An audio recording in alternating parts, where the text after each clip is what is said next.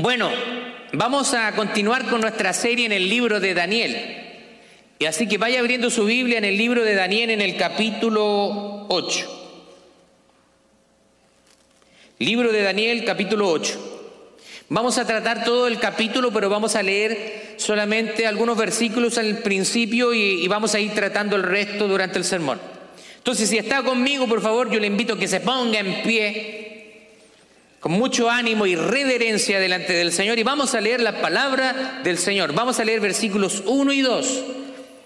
Dice así, Reina Valera le pone por título Visión del carnero y del macho cabrío. Este sermón vamos a hablar acerca de la visión que tuvo Daniel. Dice así la palabra del Señor en el nombre del Padre, Hijo y Espíritu Santo. En el año tercero del reinado de Belsasar me apareció una visión a mí, Daniel, después de aquella que me había aparecido antes Vi en visión y cuando la vi yo estaba en Susa, que es la capital del reino de la provincia de Elam. Vi pues en visión estando junto al río Ulaí. Por favor, tome asiento. Entonces vemos que Daniel, ahora, dos años después del sueño, ahora tiene una visión. Así que vamos a continuar con nuestra serie que hemos denominado Esperanza que motiva fidelidad. Ahora, el día de hoy nosotros nos vamos a centrar en el capítulo 8, que es una visión que tuvo Daniel y la tuvo dos años después del capítulo 7. Así que para nosotros es tan solo un capítulo en la Biblia, que es una hoja, pero para Daniel significan dos años. Después de que tuvo el sueño Daniel, pasan dos años y ahora tiene esta visión. Ahora, Dios nuevamente le muestra a Daniel lo que va a suceder en el futuro, así que es una visión profética. Y le está hablando acerca de algunos reinos que se levantarían y algo que va a suceder. Daniel no vivió durante eh, no, durante el reinado de Persia y de Grecia, que son los reinos que vinieron después de Babilonia, pero Dios le adelantó algunas cosas que iban a suceder siglos después. Por eso que la Biblia es tremenda, porque anticipa la historia de la humanidad. Ahora, en esta visión del futuro, que tuvo su cumplimiento y, y también va a tener un cumplimiento futuro, así que esta profecía se toma con un doble cumplimiento, la que ya se cumplió, pero también para nosotros va a tener un cumplimiento y vamos a explicarlo un poquito más después. Acá nosotros vemos que la visión tiene lugar en, un, en una geografía específica, mientras él se encuentra en Susa, y esto pasa aproximadamente unos 544 años antes de Jesucristo, y 15 años después de la caída de Babilonia. Ahora nosotros, coincidentemente, nosotros conocemos dos importantes personajes bíblicos que también vivieron acá en Susa. Uno de ellos era Nehemías, ¿se acuerda? Que fue copero del rey, y también Esther, quien llegó a ser la esposa del rey de Persia. Así que el lugar es familiar para los judíos. Ahora quizá usted se podrá preguntar, qué difícil vivir en esa época tan hostil para los creyentes. ¿Se imagina usted? Donde el pueblo había sido exiliado, sacado de su hábitat, de su lugar de, donde ellos vivían, llevados cautivos a otro lugar y siendo enfrentados a diferentes eh, costumbres, tradiciones, religiones, creencias. Difícil para aquellos creyentes vivir en una cultura pagana, en una cultura hostil. Bueno, no es tan diferente a lo que sucede con nosotros hoy en día. ¿Usted cree que estamos en una cultura que es difícil vivir? Claro que sí, estamos constantemente siendo bombardeados por eh, valores antibíblicos. Así que, así como ellos enfrentaron también desafíos, nosotros también los enfrentamos hoy. Por eso mismo Dios nos desafía hoy en día, así como también desafió a estos cristianos, nos desafía para que nosotros vivamos para Él, para que nosotros podamos ser luz donde sea que nos encontremos. No importando lo que hablábamos ahora, no importando la cultura, valores y comportamiento de la sociedad que está influyendo sobre nosotros. Cuando Dios nos quiere usar y puede usarnos en el lugar donde no hay ningún cristiano. Es fácil llegar a un lugar donde la cultura es cristiana, pero cuando no hay ningún cristiano es difícil. Pero sabe que ese es el mejor campo ya que tenemos la oportunidad de hacer discípulos en un lugar donde podemos ser de influencia. A veces para los pastores, los que somos plantadores de iglesia, es mejor que llegue gente nueva y no gente que tenga un trasfondo de una iglesia. ¿Sabe por qué? Porque todos llegan con diferentes tradiciones, influencias. Entonces algunos dicen, oiga pastor, ¿sabe que en la iglesia que yo iba hacían esto, pero aquí no hacen eso? O cantamos estas canciones y aquí cantan otras canciones, allá predicaban diferente, aquí se predica de otra manera. Entonces, pastor, deberíamos hacer esto. Otro hermano dice, no, pero deberíamos hacer esta otra cosa. Así que lo mejor es a veces trabajar con nuevos creyentes, siendo honestos. Con gente que uno los moldea de pequeñitos en su fe. Así que está en un tiempo difícil. Estamos en un tiempo difícil. Ahora, estas tres personas que yo las acabo de nombrar dejaron una huella donde se encontraron. Nehemías dejó una huella, ellos reconstruyeron Jerusalén, Esther también dejó una huella. Y yo le quiero preguntar a usted, ¿está usted dejando una huella donde Dios lo ha puesto? ¿Está dejando una herencia para los que vienen detrás de usted? ¿Cómo lo conocen a usted en su trabajo, cómo lo conocen en su familia, en su hogar, en su círculo de amistad. ¿Cómo lo conocen?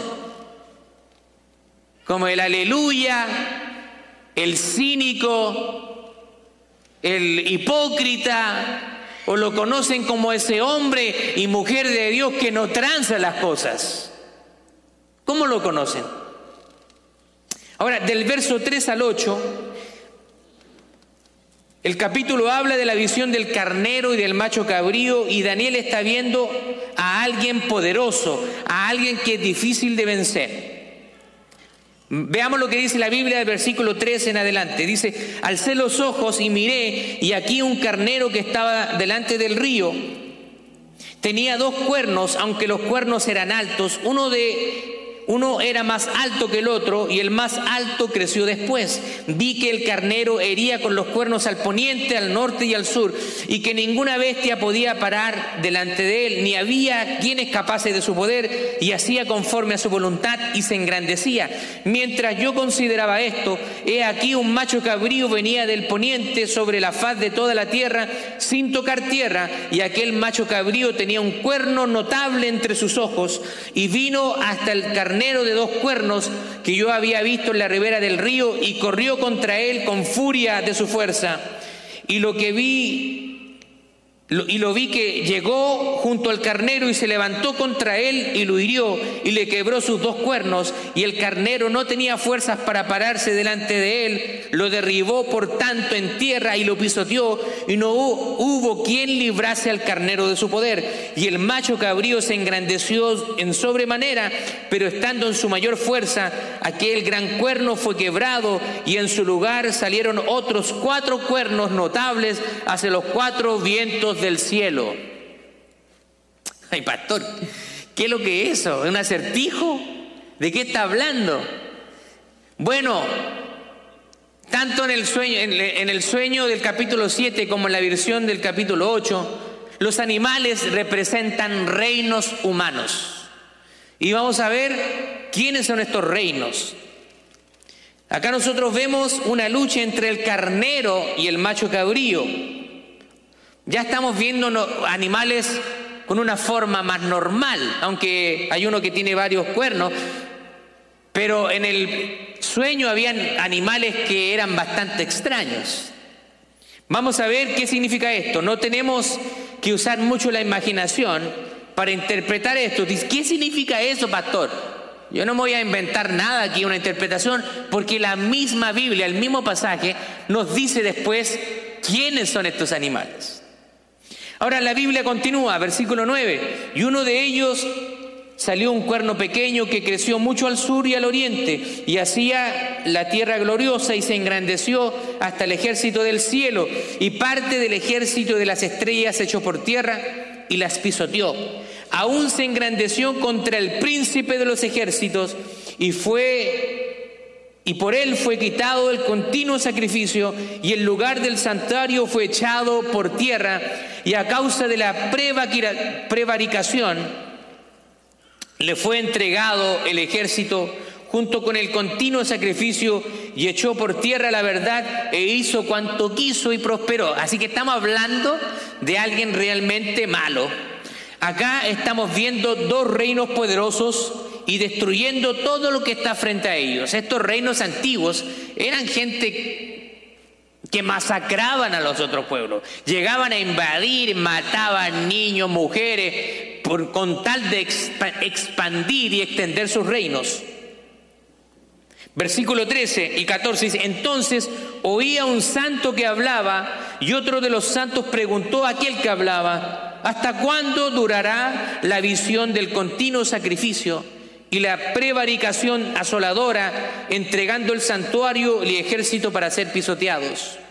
Aquí estamos viendo una imagen de lo que se hizo en el santuario de Jerusalén.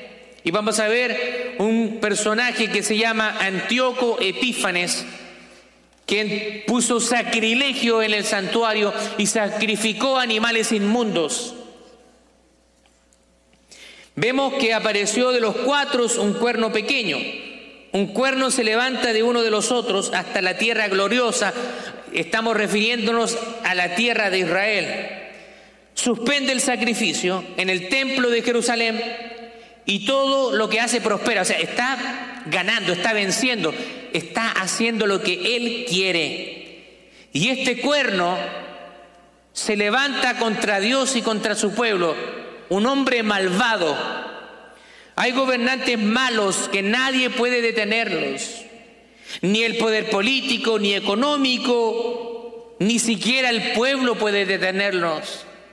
Tenemos en Latinoamérica, nosotros hemos visto muchos gobiernos tiranos, tiranos, dictaduras, hombres que se apernan en el poder y modifican las leyes con influencia para permanecer eternamente en el poder. Tenemos un caso cercano, Nicolás Maduro ahí en Venezuela, todos los países no reconocen la democracia en ese país y ese hombre ha hecho que millones de venezolanos emigren a diferentes partes del mundo por la ambición de poder de un hombre. Y parece que nadie lo puede detener. Acá desde Estados Unidos le han hablado, le han dado sanciones y ahí está el hombre, todavía está gobernando. Así que al parecer a veces hay reyes que no, son, no pueden ser removidos tan fáciles. Hubo un rey que hizo todo esto a Israel, pero también tarde o temprano tendrá su fin. Hemos tenido gobernantes tiranos en la humanidad. Y los vamos a seguir teniendo, porque esto es naturaleza humana. Hay un dicho que dice, dale a un hombre dinero y poder y vas a conocer cómo es. Un hombre con dinero y poder se da a conocer realmente quién es. Ahora Dios trae la interpretación a través de este mismo texto. Y eso es lo maravilloso de la Biblia, que se interpreta a sí mismo. No tenemos que estar inventándonos que el macho cabrío, que aquí la Biblia nos da la interpretación. La Biblia se interpreta a sí mismo. Dice, pero tenemos que tener claridad sobre el asunto. Dice, para pero para ellos deben ser personas que escudriñen las escrituras. Sea, si nosotros queremos aprender, tenemos que ser gente que lee la Biblia. Pensamos que Daniel es un libro complicado, ¿cierto? Y no queremos leer, no, y ya nos desanimamos. porque no leemos en el contexto para comprender mejor. Nos encanta compartir versículos aislados, ¿sí o no? Compartimos versículos aislados, los sacamos de contexto y le damos la interpretación que se nos da la gana. Pero no nos, gusta, no nos gusta leer la Biblia, nos gusta ver Netflix, ¿cierto? Nos gusta salir, ir de shopping, pero leer la Biblia no. Y somos cristianos. Nos encanta compartir versículos bíblicos. Todo lo puedo en Cristo que me fortalece. Wow, todo lo puedo en Cristo que me fortalece. Así que yo hoy día tengo un partido de fútbol y lo vamos a ganar porque todo lo podemos en Cristo que nos fortalece. ¿Se refiere a eso? Dice todo. ¿Qué significa eso? Ese versículo se refiere a que Pablo estuvo en necesidades, aflicciones y también tuvo tiempos de bonanza, pero a pesar de cualquier situación que tú te encuentres, vas a poder vencerla, porque Cristo está en ti y cualquier situación podrás vencerla porque Cristo es quien te fortalece. Todo lo podrás en Cristo quien te fortalece. Gloria a Dios.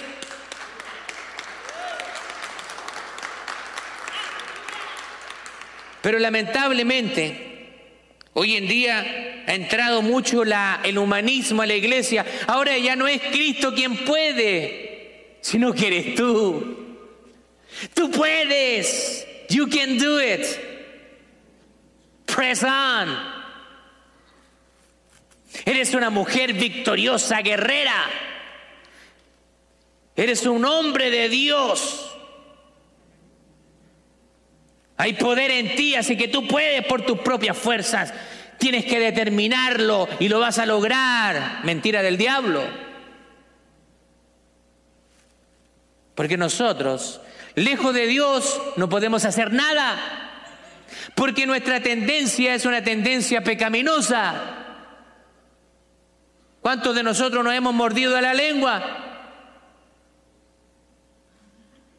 ¿Se ha mordido la lengua o no? Y a veces más de una vez en menos de una hora. Así que no confíe en usted, porque nosotros tenemos esa tendencia de maldad. Realmente en nosotros no hay nada bueno. Todo lo bueno que puede haber en nosotros proviene de Dios. Gloria a Dios. Así que déjese de andar escuchando esos predicadores y predicadoras que son motivadores que centran el poder en el hombre. Si usted sin Cristo no es nada. Suéltele la mano a Cristo y va a ver cómo se va a lo más profundo del abismo y del hoyo. Así que deje de andar compartiendo motivadores en el momento de la prueba. Déjeme decirle que no hay fuerzas de usted que podrán salvarle. Fue Cristo quien pagó el precio completo por nuestra salvación y quien nos perdonó de nuestros pecados. Pecados pasados, pecados presentes y pecados futuros.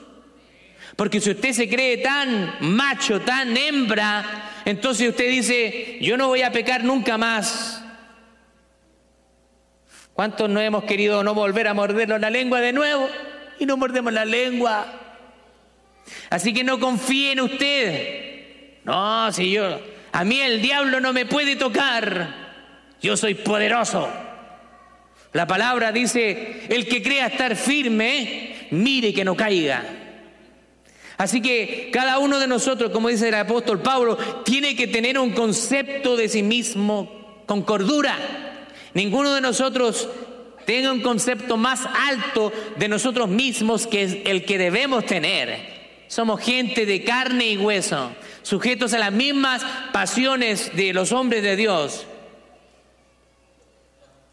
Y esto va para hombres como para mujeres.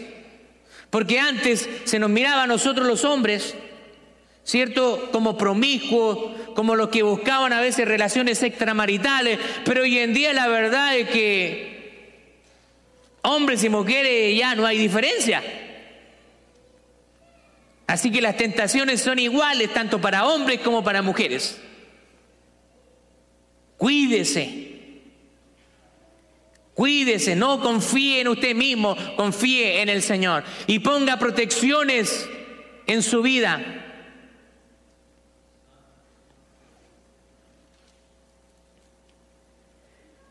Ahora, Dios nos va a dar la interpretación.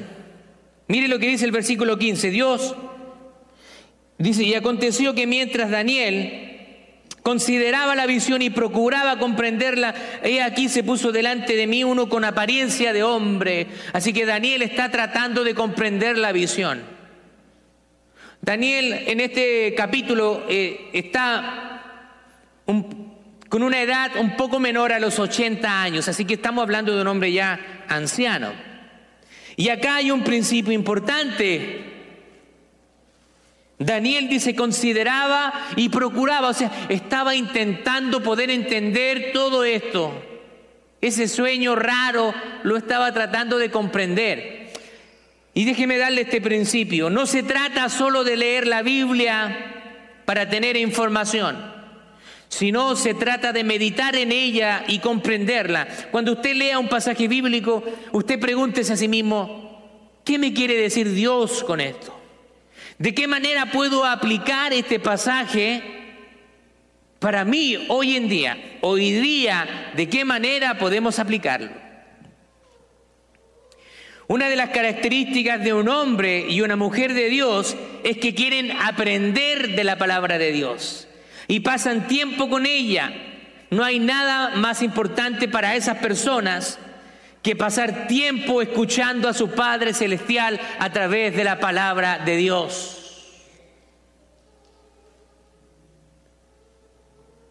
Palabra de Dios, música cristiana. ¿Qué es más importante? Tuvimos esta conversación hace un tiempo atrás en nuestro grupo de comunión. La música cristiana, o mejor dicho, música hecha por cristianos, porque la música es música. Hay música hecha por cristianos y por no cristianos. Así que la música despierta nuestras emociones. Podemos nosotros alabar al Señor y tener un momento maravilloso con Él. Pero lo que te va a alimentar y a servir en el día de la prueba es la palabra de Dios. La palabra de Dios es lo que viene de Dios a nosotros y la alabanza que nosotros podemos hacer es lo que viene del hombre a Dios. ¿Qué es más importante? ¿Lo que va del hombre a Dios o lo que viene de Dios al hombre? ¿Qué cree usted? ¿Será más importante lo que nosotros podamos hacer por Dios? Por supuesto que Dios lo considera, Dios nos ama y Dios agrada que nosotros hagamos esto. Pero nada va a poder comparar la palabra de Dios, que es verdadera, es fiel y, y que permanecerá para siempre. Una le hablaba entonces de una de las características es que un hombre y una mujer de Dios quieren pasar tiempo en su palabra. Mire lo que dice el Salmo 119, 103. Cuán dulces son a mi paladar tus palabras más que la miel a mi boca. ¿Cuántos de ustedes llegarán a su casa y seguirán escudriñando esta enseñanza? A ver, yo, el pastor predicó de Daniel 8, yo voy a ir a leer un poco más, voy a tratar de escudriñar. ¿Cuántos van a hacer eso? Probablemente sean pocos. Y no es que lo esté juzgando, sino que la realidad y las estadísticas lamentablemente no nos benefician. Mire lo que dice Mateo capítulo 7, verso 8. Porque todo el que pide, recibe, y el que busca, halla, y al que llama, se le abrirá. Así que mientras más usted quiera conocer de Dios, Dios va a responder esa inquietud y va a enseñarle más. Cuando yo tenía alrededor de unos 20 años, solamente hace unos poquitos años atrás, era un neófito, un, recién convertido y estaba asistiendo a la iglesia, no comprendía muchas cosas, estábamos... Eh, saliendo con Andrea, como dicen los americanos, dating, ¿cierto? Teniendo citas, saliendo. Y ya parece que, no recuerdo exactamente, pero parece que ya éramos novios.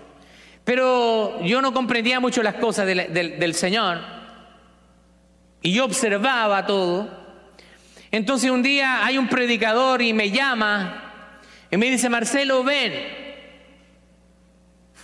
Y yo estaba sentado atrás. ¿Habrá otro Marcelo aquí? Dije yo. No, no, tú, tú, Marcelo, ven, ven acá. Así que me hizo subir a la plataforma. Y desde que me subí a ese lugar comencé a sentirme extraño. Dije, ah, no sé, hay, hay algo que va a suceder. Y me dice, es anciano, era un anciano de la iglesia, y me dice, Marcelo, lee la palabra de Dios. Entonces yo comienzo a, a leer la palabra de Dios y me invade una presencia de Dios muy fuerte y comienzo a llorar en el altar. No podía terminar de leer el pasaje. Finalmente, con mucho esfuerzo, lo terminé el pasaje. Y aquel varón de Dios le dice a la congregación, hoy en día, el día de hoy, Marcelo está leyendo el pasaje, está leyendo la Biblia, pero el día de mañana estará predicándola. Gloria a Dios. En ese momento Dios despertó un anhelo en mí de aprender más de la escritura. Y yo veía algunos predicadores y yo decía, ¿cómo predica tan bonito, tanto que sabe? Yo quiero ser como él. Y un día el Señor habla a mi corazón y me dice, tú no vas a ser como Él, porque no me gustan las imitaciones. Tú vas a ser único. Así como cada uno de ustedes, usted es único para el Señor. Nadie más se parece a usted, aunque tenga un hermano gemelo, tampoco es idéntico. Siempre hay diferencias y usted es único para Dios y Dios puede usarlo de una manera única. Trate de encontrar otro Marcelo Castro como yo, loco, risueño, que le gusta disfrutar de predicar la palabra de Dios. No va a, encontrar otro como yo. Somos únicos. Nadie va a encontrar otra Milka. Imagínense si con una, con dos. Otro William Salazar. Wilito. Otro Josué otra hermana Esther, Natividad, somos únicos. Y Dios nos usa con la personalidad que tenemos, con los dones que nos ha dado, y cada uno de nosotros tiene potencial, no en nosotros mismos, sino en el Señor. Gloria a Dios.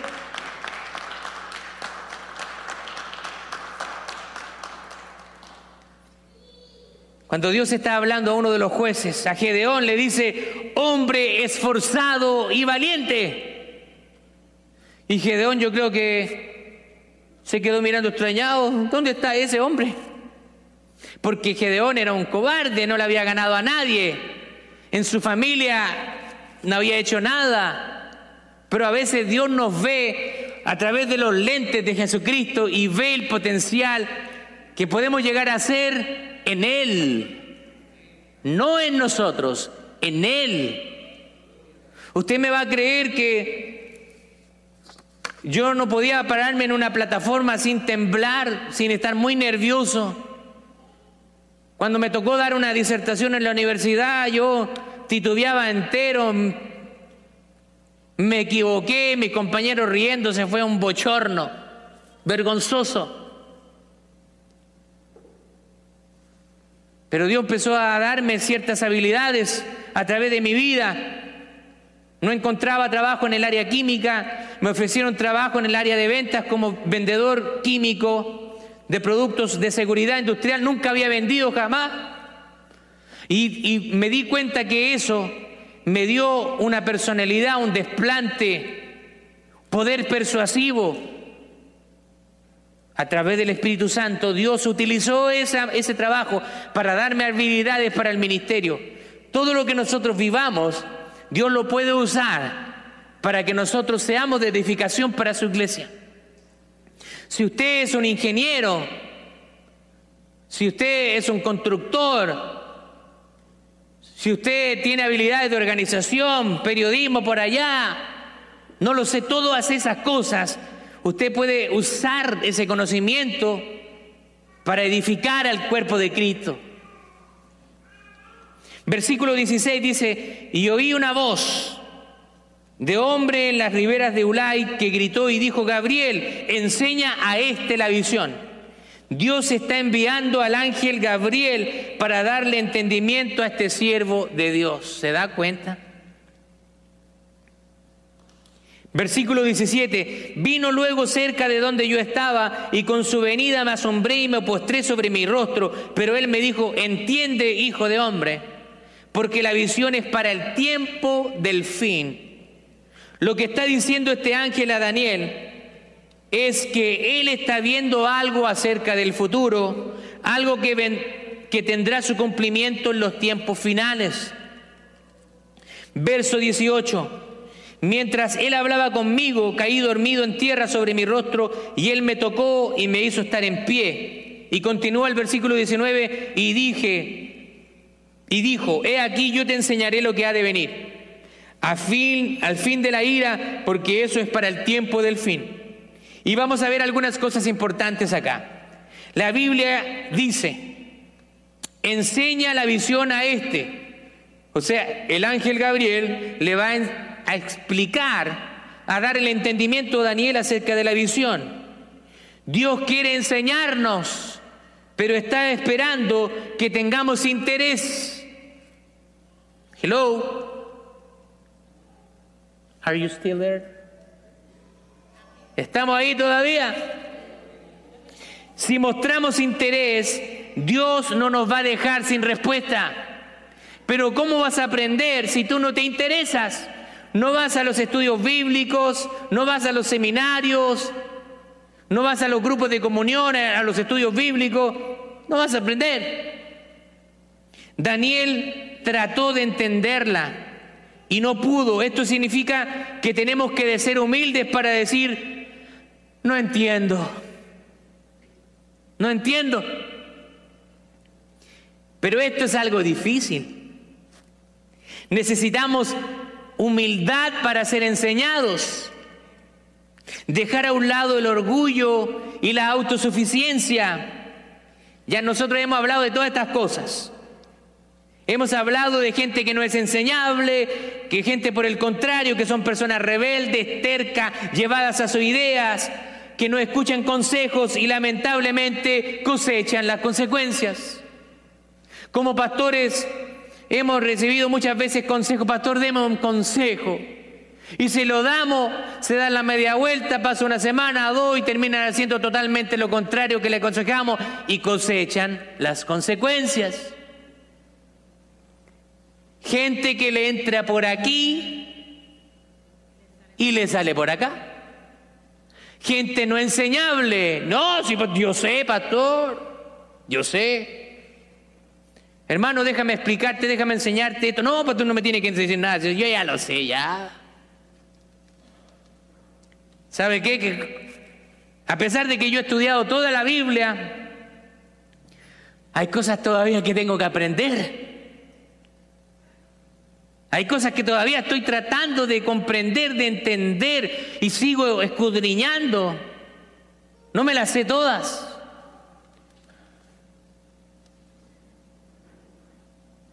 Dios le envía a Gabriel como maestro. Y siempre Dios nos pondrá personas en el camino para que aprendamos de ellos. Dios ha levantado maestros y predicadores en estos tiempos para instruir a su pueblo. Efesios 4:11 dice, y él mismo instituyó a algunos pastores y maestros. Finalizando el versículo. Así que Dios levanta pastores y maestros para enseñar al pueblo. Eso nos da un principio cuando nosotros queremos estudiar solos, vamos a tener un tope. Vamos a necesitar a alguien que tenga mayor conocimiento de nosotros y que nos enseñe. Yo lo viví. Cuando me ordenaron al pastorado en la ciudad de Rancagua, en Chile, yo había sido un, autodidacta, había aprendido por mí mismo, pero estaba batallando, struggling con muchas cosas. No me sentía completamente capacitado y sentía que tenía debilidades en mis conocimientos bíblicos. Pero ya había llegado a un techo, ya no podía aprender más por mí mismo. Y entonces tuve que venir a estudiar a un seminario en los Estados Unidos y aprender de maestros que habían estudiado la Biblia por años. Así que Dios siempre va a poner a alguien para que nos enseñe. Pero tú tienes que ser enseñable, teachable. Seamos enseñables. Y eso va para todos.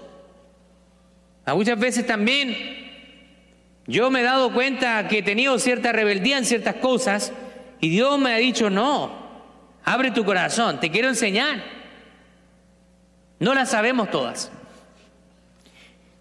Juan capítulo 14, verso 26 dice, más el consolador, el Espíritu Santo, a quien el Padre enviará en mi nombre, Él les enseñará todas las cosas y les recordará todo lo que yo les he dicho.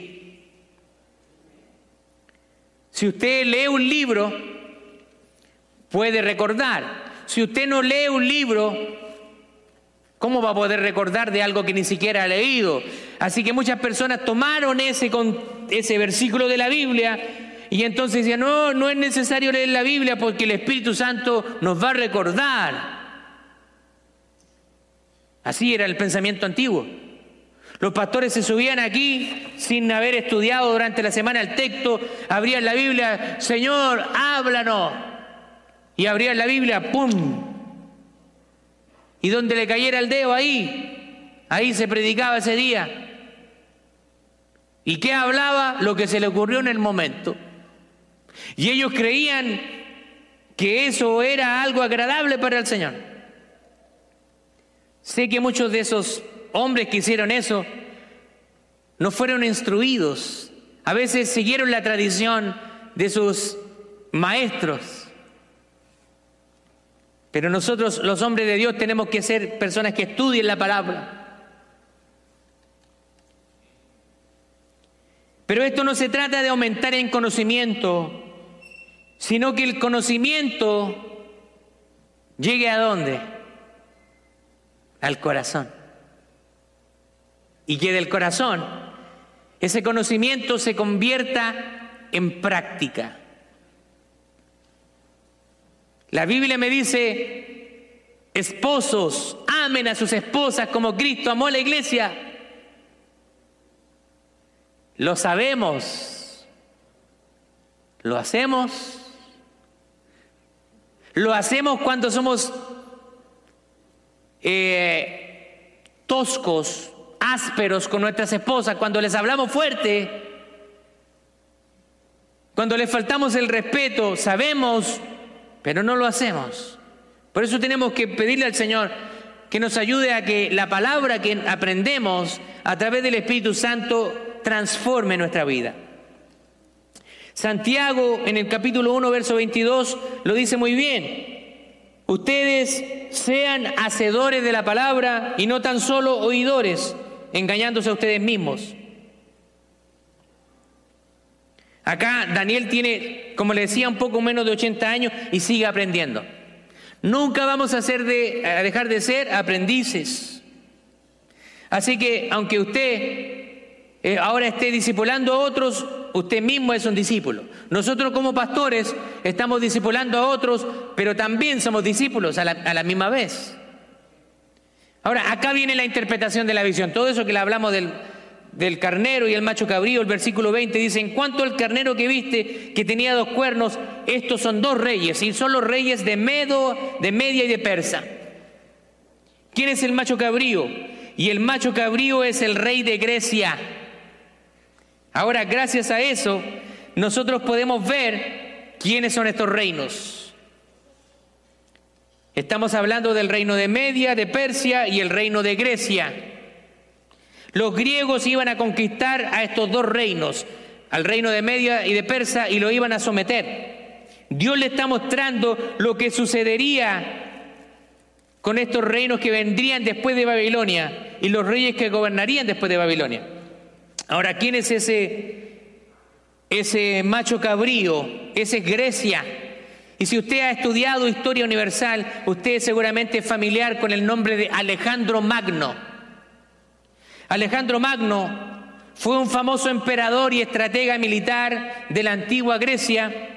A los 33 años y en menos de 10 años ya había conquistado todo el mundo conocido. Un hombre estratega. Logró un imperio que se extendía desde Grecia y Egipto hasta la India, iniciando así lo que se llama como periodo helenístico de la antigüedad. Ahora, es una gran hazaña para un hombre tan joven haber logrado un imperio tan grande. Ahora cuenta la historia que a los 16 años Alejandro fue capaz de domar a un caballo que nadie podía domar. Y hoy nosotros no somos capaces de dominar nuestras debilidades. El padre de Alejandro Magno lo animó a conquistar el mundo su padre le había dicho que Macedonia era un reino muy pequeño para él. Bueno, de alguna manera nuestro Padre Celestial también nos está animando a extender el reino. Eso sí, no nuestro reino, sino el reino de Él. Ahora, ¿cuántos de nosotros queremos dejar una huella en este mundo? O eres alguien que se conforma. No, mi déjenme aquí nomás. Estoy bien así. ¿Cuántos quieren crecer? ¿Cuántos no se conforman? Ahora nosotros como hijos de Dios debemos ser gente que piense en grande. Porque, pero para el reino de Dios, no para nuestro reino, sino pensar en grande para el reino de Dios. El apóstol Pablo entregó su vida predicando el Evangelio y se pasó fundando iglesias por diferentes partes del mundo antiguo. Pablo no se conformaba, yo quiero llegar allá, quiero ir acá, quiero extender el reino de Cristo, quiero dar a conocer el nombre de Jesús en todo lugar. Ahora nosotros podemos ver que la profecía se cumplió con exactitud en Alejandro Magno. Él conquistó todo. Pero ¿sabe qué? Hay algo en este personaje famoso. Conquistó todo. Todo el mundo estaba a sus pies a los 33 años. Pero murió joven. A esa misma edad murió. Y eso nos da una enseñanza. Porque la Biblia dice en Mateo capítulo 16, verso 26, ¿qué aprovechará el hombre si ganare todo el mundo y perdiere su alma? ¿O qué recompensará dará el hombre por su alma? Tenemos que ser equilibrados entre nuestras metas personales y lo que quiere Dios para nosotros. Si eres profesional, vas a querer estudiar, vas a querer seguir escalando un máster, un doctorado, un PhD, yo no sé, cosas buenas, pero vas a vivir para eso. O el Señor, vas a vivir para Dios, honrándolo a través de lo que Él te permita tener. Tú puedes ser un ingeniero, un arquitecto, un obrero, lo que sea donde tú sirvas, y hacerlo con excelencia y servir a Dios ahí. Ahora puedes alcanzar muchas metas humanas, pero jamás podrás tener plena satisfacción si estas metas no tienen un propósito en Cristo.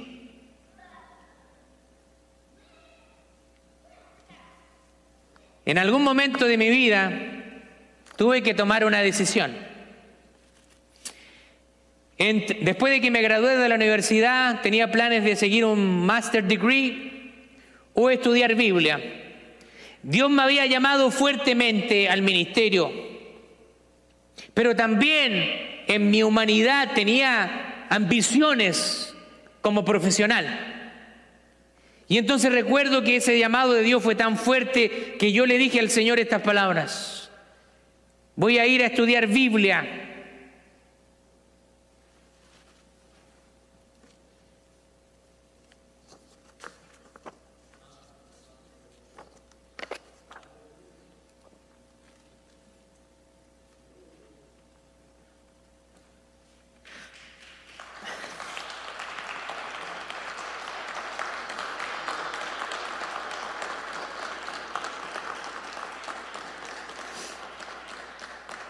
Y le dije al Señor, yo me voy a preocupar de tus cosas, pero tú te vas a preocupar de las mías.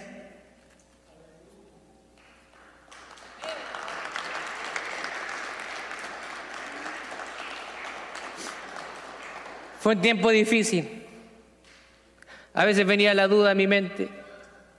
Veía compañeros de la universidad ascendiendo en sus trabajos, agarrando gerencias de compañías grandes, viajando. Y yo estaba estudiando Biblia. Y viene la duda.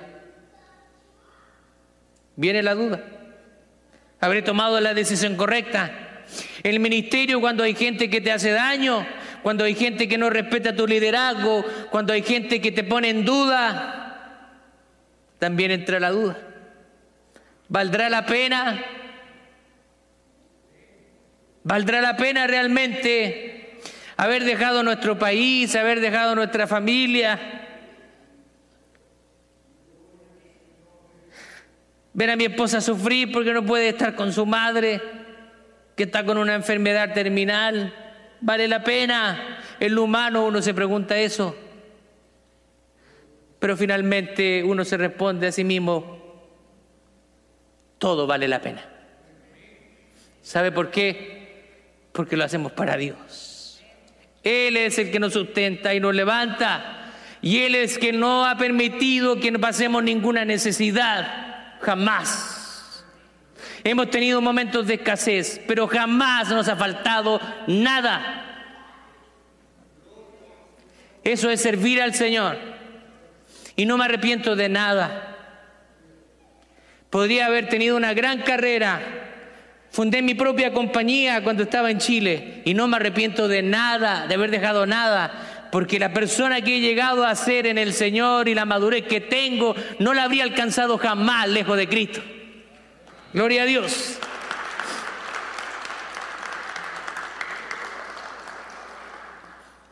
Este hombre murió a los 32 o 33 años producto de una pulmonía y murió triste. Cristo murió a los 33, pero cumpliendo el propósito de Dios.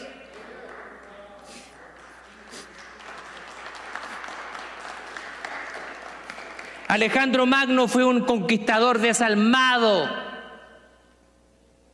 destructor de personas, muertes, Cristo fue un conquistador y un salvador de almas.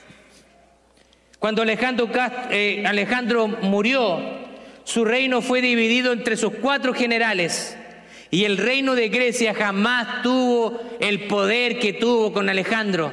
Ese reino finalmente también desapareció. Los reinos humanos se terminan, pero hay un reino que no tiene fin y ese es el reino del Rey de Reyes y el Señor de Señores.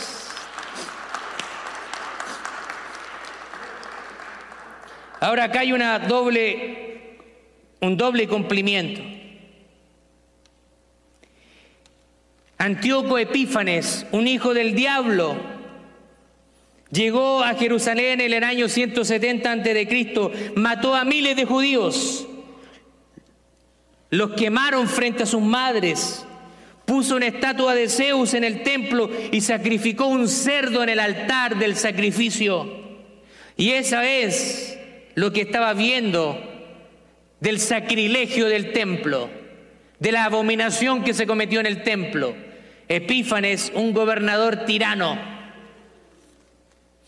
El libro de los macabeos, un libro no considerado dentro del cano, pero considerado histórico, promulgó varias ordenanzas. Finalmente, uno de los sacerdotes y su familia de los macabeos vencieron y recuperaron el templo y continuaron con los sacrificios. El diablo va a querer destruir la iglesia, va a querer destruir tu familia.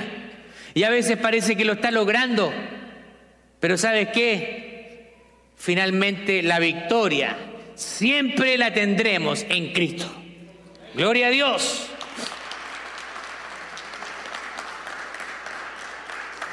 Quizás el diablo puede ganarte batallas y hacerte pensar de que perdiste y estás vencido. puede ganar batallas, pero nosotros sabemos que la guerra está asegurada en Jesucristo, el Rey de Reyes y Señor de Señores. El sacerdote judío Matatías y sus hijos llamados Macabeos consiguieron levantar la población en contra de este gobernador tirano y lo expulsaron. Desde ahí que los judíos celebran una fiesta que se llama el Hanukkah, conmemorando esta, este acontecimiento. Y todo se cumple tal como lo predijo Daniel. Pero esta profecía tiene un doble cumplimiento. Esto significa que se va a cumplir también en el futuro. Y este tirano, este gobernador tirano, también representa a la persona del anticristo,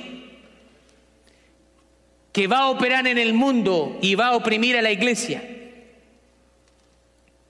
Dice que Daniel estaba emocionalmente exhausto, agotado, si usted cree que una verdad bíblica no le puede afectar, entonces usted está equivocado.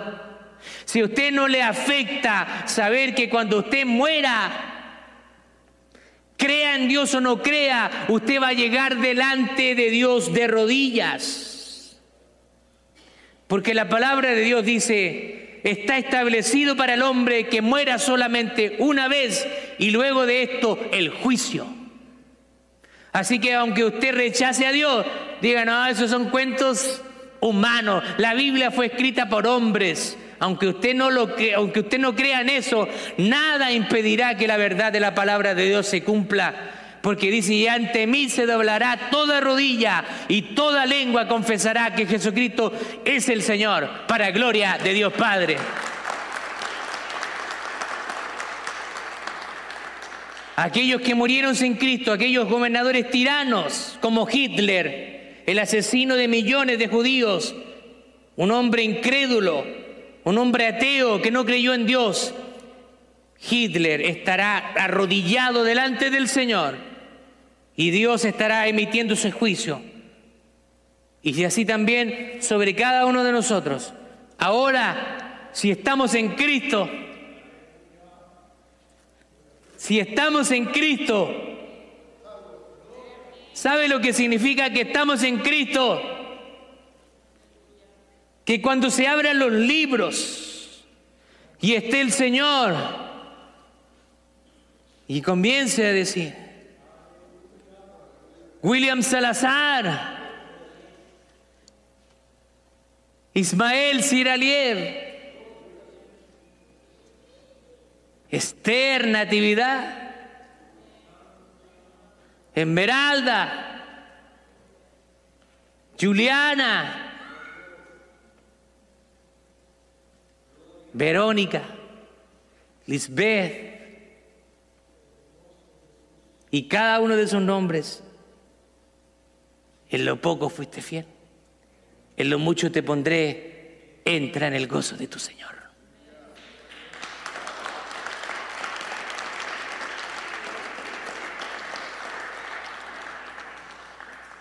No hay deuda. Hay alguien que ha pagado tu deuda con sangre. Jesús pagó nuestra deuda y la pagó completa. Él pagó el 100% de nuestra deuda. Ahora nosotros debemos hacer como Daniel atender a los negocios de nuestro Padre. Así como Daniel sirvió al Señor toda su vida, también nosotros tenemos que hacer nuestra parte. Y es por eso que cada día se los menciono y no me canso de repetirlo. ¿Cuál es nuestra misión? Hacer más y mejores discípulos. ¿Se está multiplicando en alguien más? ¿Está influyendo a alguien más? ¿Le está hablando de Cristo a alguien más? Si no es así, comience desde hoy mismo a cumplir la misión que Dios nos entregó a cada uno de nosotros. Ya no es tiempo para excusas. Dios nos va a pedir cuenta de lo que hicimos y de lo que no hicimos. Y también de lo que hagamos y de lo que no hagamos. En los negocios de nuestro Padre nos conviene estar. Debemos ser fieles predicando su palabra. Para Daniel, esta profecía fue el futuro. Y para nosotros hoy es historia. Pero para nosotros también hoy es profecía. Llegará un tiempo de persecución donde se levantará el anticristo y nosotros tenemos que estar firmes y sin temor, porque aunque nos cueste la vida, sabemos para dónde vamos. Gloria a Dios.